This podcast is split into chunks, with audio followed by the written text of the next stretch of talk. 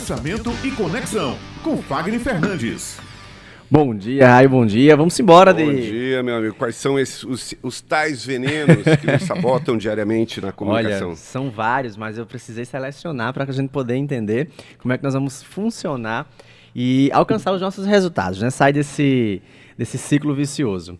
Então, Muitas eh, são as formas que nós usamos de comunicação, seja consigo mesmo, seja com o outro, seja com pessoas que você está buscando algo, ou seja, influência. E essa influência ela começa em casa, ela começa de dentro para fora e depois é que você começa a trabalhar externamente. Então, é como se você pudesse agora, eh, para você chegar e se situar onde eu quero falar com você é. Imagine que se você pudesse querer algo agora e pudesse conquistar isso, se organizar, você pudesse começar pudesse gerir o seu tempo, colocar tudo bem organizado.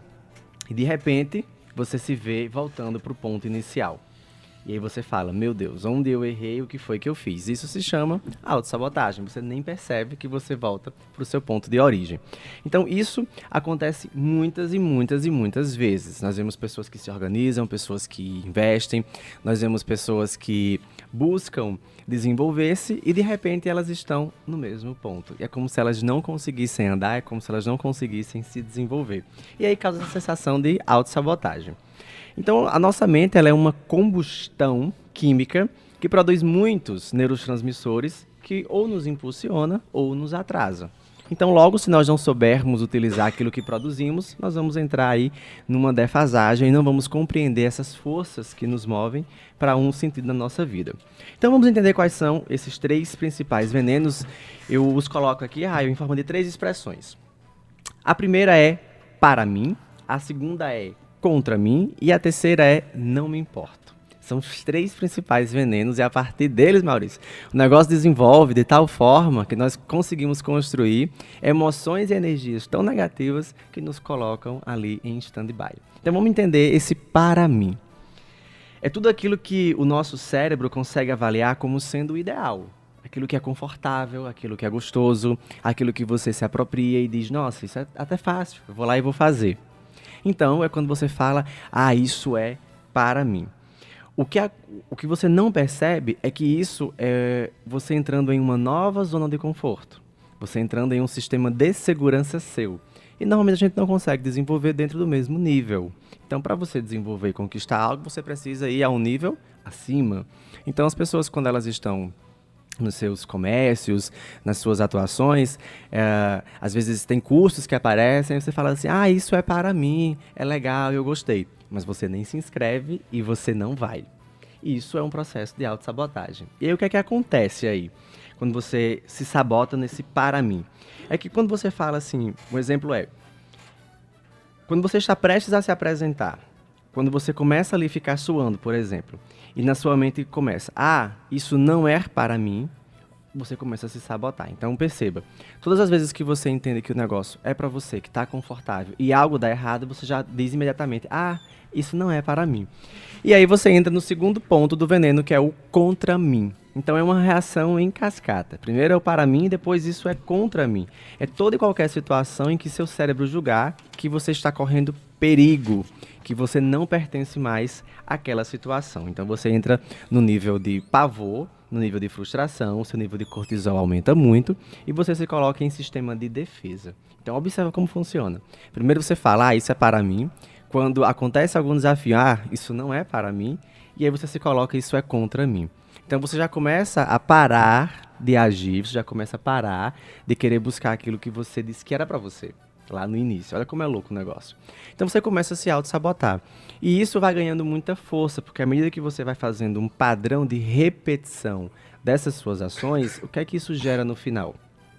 Gera que você vai dizer para você mesmo que você não tem competência, que você não consegue algo melhor, que isso ou aquilo de fato não é para você, que você nasceu no mundo para isso, que você está ao acaso. E aí você começa a culpabilizar inúmeras pessoas.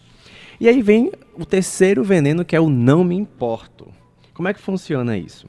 Quando eu ativo o para mim e o contra mim, automaticamente eu vou ativar o não me importa. Ah, eu não me importo mais se não der certo. Ah, eu não me importo. Já estou aqui, se deu, deu, se não deu, tanto faz. Então você começa a ficar desleixado, porque você já não se importa mais, porque você entendeu que as coisas nem são para você e que o mundo está contra você. Então você também não se importa mais em melhorar, você não se importa mais em querer crescer, em aprimorar. É como se você chegasse ao ápice. Eu falei até aqui em outra coluna, é, quando você está no ápice, você cega. Então são esses três níveis de envenenamento que a mente produz. É quando você entende esse para mim, esse contra mim e o não me importo. Então, quando você aciona esses três níveis, você começa a gerar sensações negativas de tal forma que você ganha força para não fazer mais. E aí são aquelas pessoas, Ulisses, que elas não acreditam que pode mudar, são aquelas pessoas que ficam esbravejando o tempo inteiro, são aquelas pessoas que quando você apresenta algo novo, um projeto, uma ideia, ela já fala que não vai dar certo e que isso não é para ela, que isso não é para a instituição e assim por diante. Então nós temos muitos, muitas pessoas que vão ao longo da vida repetindo esse padrão e aí elas se tornam negativas ao extremo de usar essa força apenas para afastar, porque isso não é mais para ela, todos estão contra ela e de fato ela não tem mais interesse, então tanto faz. E aí o que, é que acontece? Quando você está tá nesse nível, você gera muito orgulho, você pode gerar muita inveja, você gera a própria depressão, você gera tristeza, você gera frustração. E o interessante é que tem solução, é tem saída. É você começar, é você primeiro se permitir entender que as coisas são para você, que você pode fazer aquilo que você se propuser, desde que você entenda como fazer, e transformar essa força negativa, esse vetor de força negativa, em um vetor de força positiva e dizer: sim, eu vou fazer. Eu compreendo que se eu falhar faz parte do processo.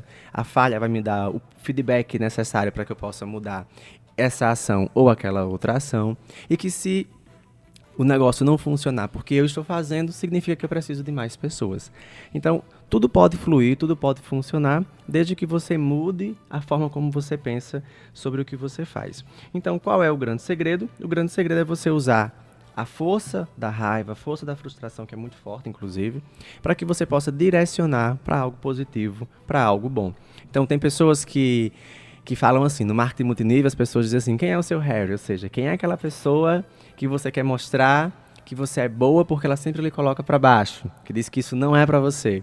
E aí as pessoas elas se motivam, se reanimam com base nessa força da raiva e conseguem dar um resultado. Observem que muitas grandes histórias de superação é quando a pessoa passa por um grande problema. Então ela usa aquela força, aquela resiliência que ela vem desenvolvendo e usa a seu favor. Então, a proposta de você quebrar esse ciclo vicioso que envenena sua mente e depois envenena seu coração e até a sua alma, é que você possa usar essas energias pra, a seu favor, para que você possa sair daquele estágio para outro. Até mesmo quando você não acredita mais que você pode fazer algo bacana, algo novo, que as coisas não têm mais jeito, você está entrando no modo operante de dizer: não me importo, não me importo, ah, não me importo.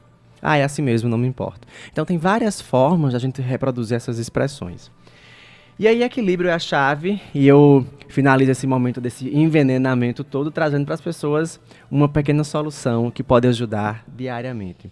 Que o impossível, a princípio, quando você começa a pensar diferente, você fala que isso é impossível porque você pensa diferente, mas o impossível é uma soma de pequenos esforços possíveis todos os dias. Então, se você se permitir diariamente construir níveis de possibilidades, quando você menos esperar, você vai ver que o impossível você já alcançou. E aí você vai perceber e vai dizer: nossa, isso realmente serve para mim, ninguém está contra mim e eu posso fazer a diferença. Então, essa é a ideia: é você transformar aquilo que antes envenena em algo positivo. É você transformar aquilo que lhe atrasa no antídoto essencial para poder você se tornar uma pessoa mais impulsionada a alcançar e vislumbrar o seu sucesso.